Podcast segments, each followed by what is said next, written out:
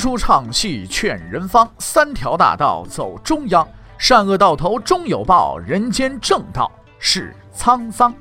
给您续上一杯茶，我慢慢的说，您细细的品。听大禹，话说明朝，除了咱们广播直播以外啊，我们还在喜马拉雅独家网络发布。各位呢，可以登录喜马拉雅手机和电脑客户端，搜索“大禹茶馆”，选择收听。上期节目咱们说到哪儿啊？咱们说到兵败如山，朱宸濠被俘当场，正德亲征，钱指挥心惊胆战。这钱指挥怎么了？钱宁啊，害怕，因为朱宸濠啊，给他行过贿，他就是朱宸濠在宫里的内线，哎，他是内奸，他就想啊，这一路走一路想，怎么着才能解决这个问题呢？可是明知前途险恶，却还得被迫走下去，这玩意儿太煎熬了。不过幸运的是呢，他这种煎熬啊，很快就结束了。为什么结束了呢？因为江彬呐，决定要他的命。帮他彻底的解除痛苦。之前咱们不是说了吗？江彬跟钱宁一直啊争宠，哎，俩人呢是有矛盾的。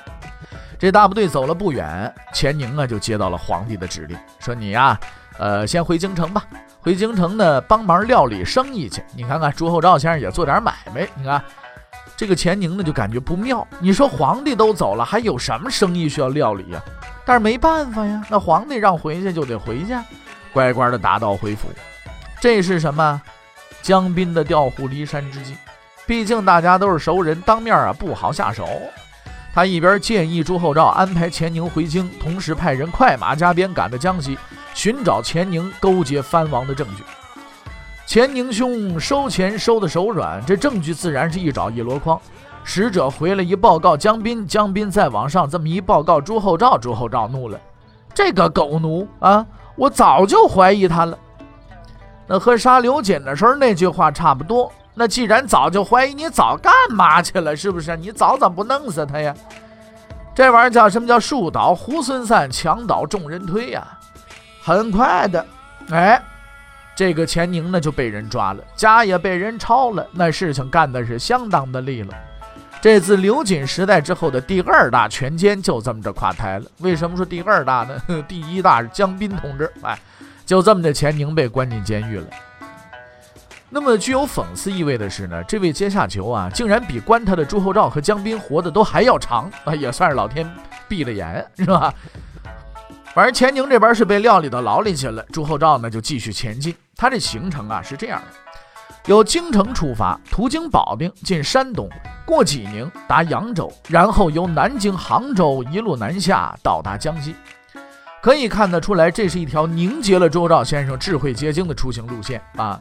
既有人文景观，扬州产美女吗？啊，又有自然风光啊！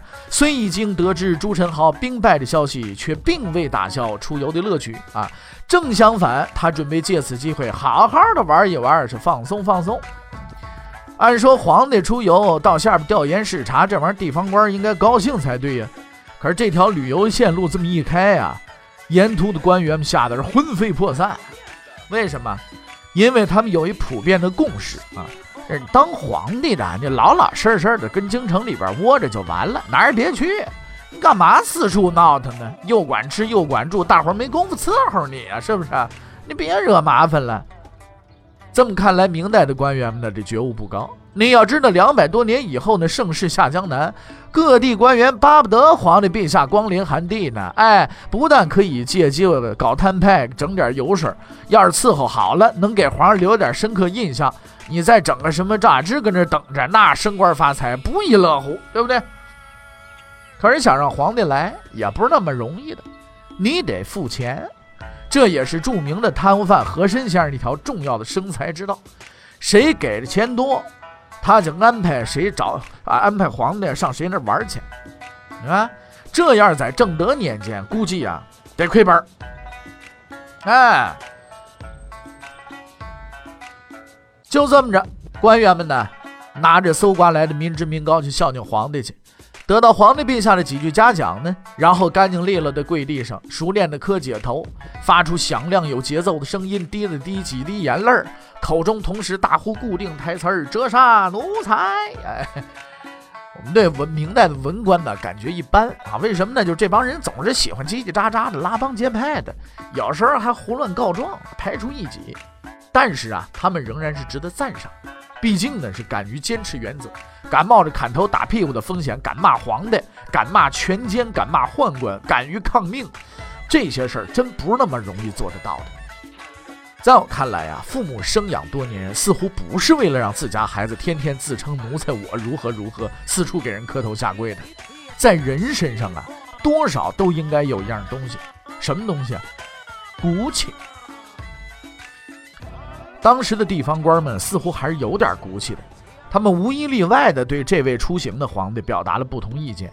朱厚照才走到通州，保定府的御史奏折就来了，大意是路上危险，一路不便，您呐。回去得了，朱照不理。过保定没进山东，山东御史那奏折也来了，您回去吧。哎，朱照回去了，但是他老人家愿意回去，绝不是从谏如流，因为他丢了一样东西，对吧？然后呢，他脱离大队，一路狂奔几百里，带着几个随从，一口气儿从山东的边境就跑到了京城，只为对一女人说一句话：“哎，我来接你了。”这个女的姓刘，史书上称叫刘吉。这是朱厚照十分喜爱的一女人。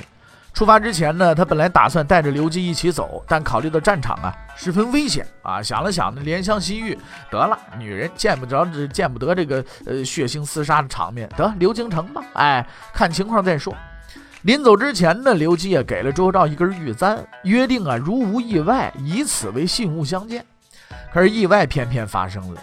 过卢沟桥哎的时候呢，他一时激动，跑得太快了，把玉簪给弄丢了。虽然说那年头没有环卫工人天天打扫，但是毕竟后边跟着十万大军，几十万双脚下，你别说玉簪子了，玉棒这也踩成沫子了，是不是？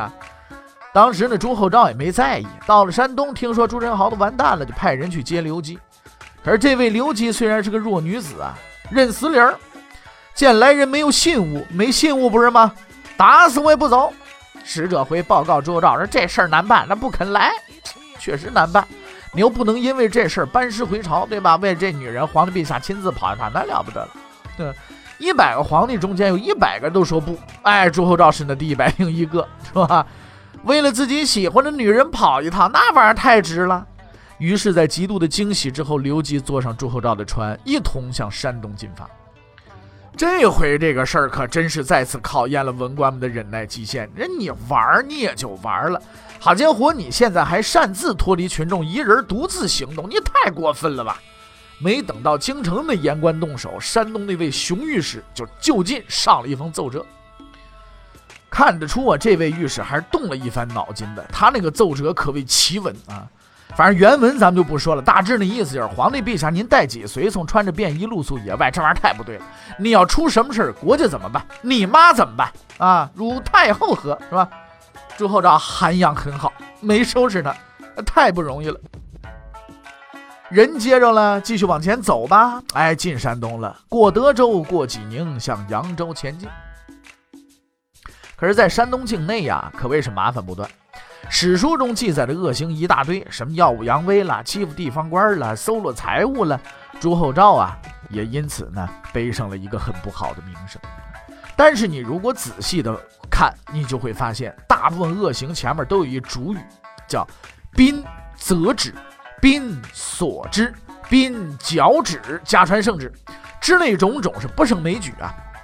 江彬仗着朱厚照对他的信任，任意胡为。朱厚照坐拥天下，啥也不缺。出来恶作剧的主要目的就是为了玩。江彬不一样啊，本来就是一小武官，什么也没有，借此机会捞一把，更待何时啊？是不是啊？哎，你这回机会错过了，没下回了。干得相当的过分呐！到了一地方，立马就跟地方要钱。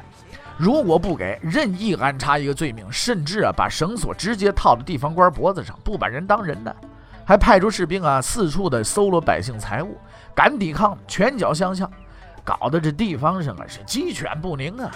他那架子也越来越大，狐假虎威嘛，竟然连成国公啊这个朱府见到他都得下跪了，你是了得吗？朱府就是追随朱棣作战的靖难功臣朱能的后代。当年真定之战，朱能敢带几十人追万人啊，敌军。老人家在天有灵，看见自己后代这么大窝囊，没准能气活过来。虽然说朱厚照自己也干过一些类似不太地道的事情，但总体来说呀，他本人做事儿呢还是比较有分寸的，连指着鼻子骂他的言官他都能容得下，那还容不下个别老百姓吗？但是他对发生的这一切是要负责任的。江斌是一条恶狗，他就是那条纵狗的主人啊。可是朱厚照没有意识到，由于他无尽的放纵，这条恶狗已经变成恶狼了。即将调转他锋利的牙齿，对准他的主人。这江斌呢是一个武将，他是以打仗起的家，作战是很勇猛的。据说有一次跟战场上啊，他那脸半边脸呢被冷箭给射穿了。哎，这粗人二话不说，是吧？立马啊把这箭就给拔出来了。你可这了不得了，是不是啊？哎，脸上那叫鲜血直冒，也不管，继续的作战。吓得敌人呢魂不附体，此情此景足可比拟当年夏侯惇同志。但是除了好勇斗狠之外呢，他就是一彻头彻尾的恶棍。你是贪污啊、受贿呀、敲诈呀、勒索呀，无所不为。对于说这个这些事情啊，朱厚照呢也知道，但是朱厚照知道是知道，他这咱不愿意管，是吧？在他看来，这人不就是捞点钱吗？捞捞吧，是吧？可以理解，也可以接受。可是呢，朱厚照错了。江斌的胃口太大了，不但打算要他的钱，还想要他的命，要他的江山。为此呢，江斌设了圈套了，准备借此出征的机会除掉朱厚照。而对于这一切，朱厚照还蒙在鼓里。在他眼里啊，江斌是一个十分可靠、听话的人。说到底儿，他还只是一不到三十岁、缺乏社会经验的年轻人呢。朱厚照这辈子也算是多姿多彩，短短十几年遇上三次谋反啊！刘瑾的谋反，当然这刘瑾的谋反存在争议啊。朱志藩的这个谋反，还有最近的朱宸濠的谋反，或许是上天的保佑吧。这三次谋反呢，竟然连他一根汗毛都没伤着。但这回不一样了，致命的威胁已经来到了他的身边。阴谋的黑手正慢慢的伸向毫无察觉的朱厚照，很快他将扼住皇帝陛下的喉咙，直至于。死地。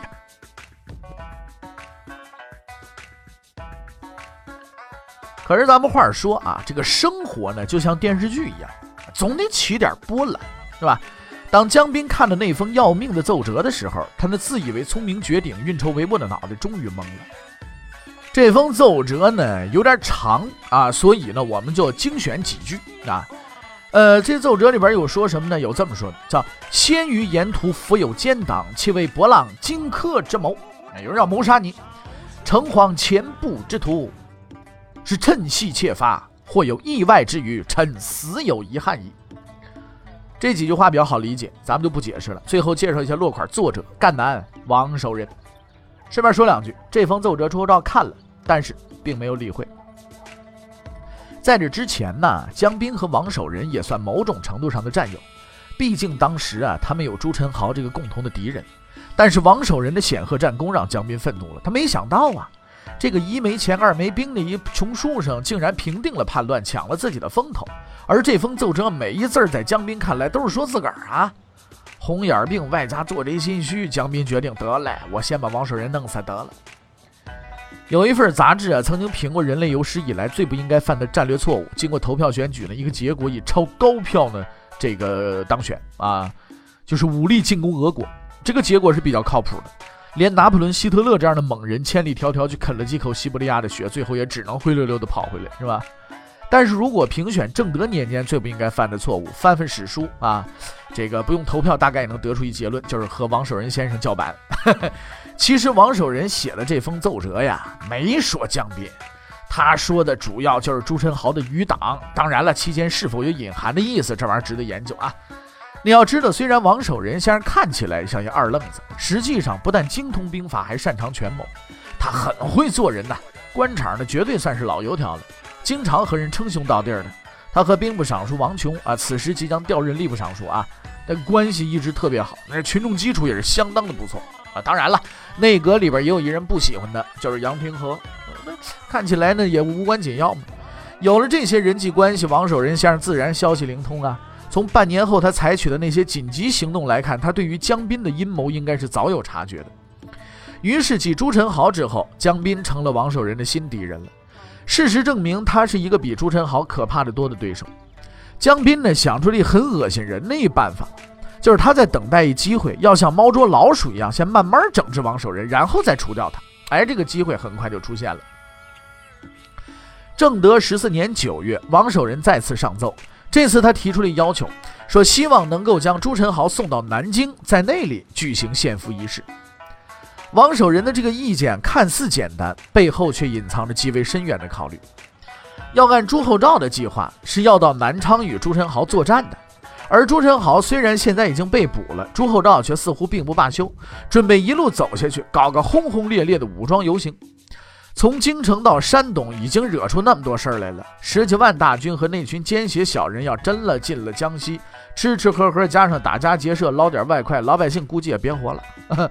所以南京是最好的地点。反正皇帝陛下玩不了呃多长时间了，因为很久了嘛。到南京你别动了，对不对？免得你四处折腾。况且南京也是帝都嘛，特大城市嘛，在这儿搞仪式那也算有面儿了。快点完事儿，您赶紧回得了，大伙儿都方便，对吧？朱厚照呢，就在这个行军路上收到奏折，看后也没多想，就交给了旁边的江彬，问他意见。江彬呢，看懂了，他完全领会了王守仁的良苦用心，知道他为了百姓的安宁，不愿再起事端。然后呢，他对朱厚照说了自己的看法，说王守仁这个办法绝对不可，千里迢迢带领大军到此，怎么能空手而归呢？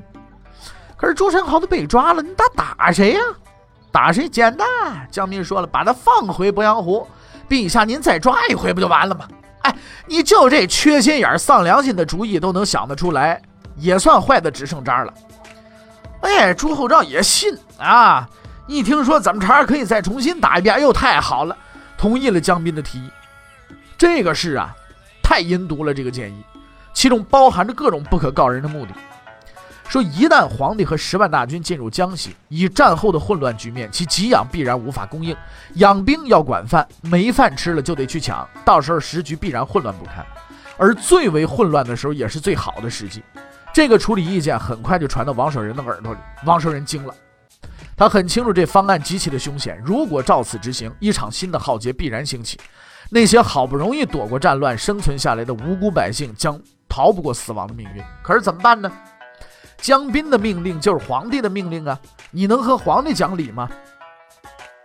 王守仁似乎再次的走到了穷途末路，在初露寒意的秋夜，孤灯之下，他开始了紧张的思索。皇帝带着大军可就要来了，局势已经没法控制了，时间呢也所剩无几了。王守仁心得慌，我必须得想出办法来。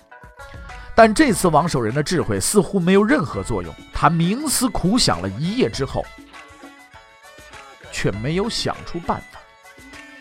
那么，王守仁究竟是否能够想出办法来对付皇帝和江彬呢？欲知后事如何，且听下回分解。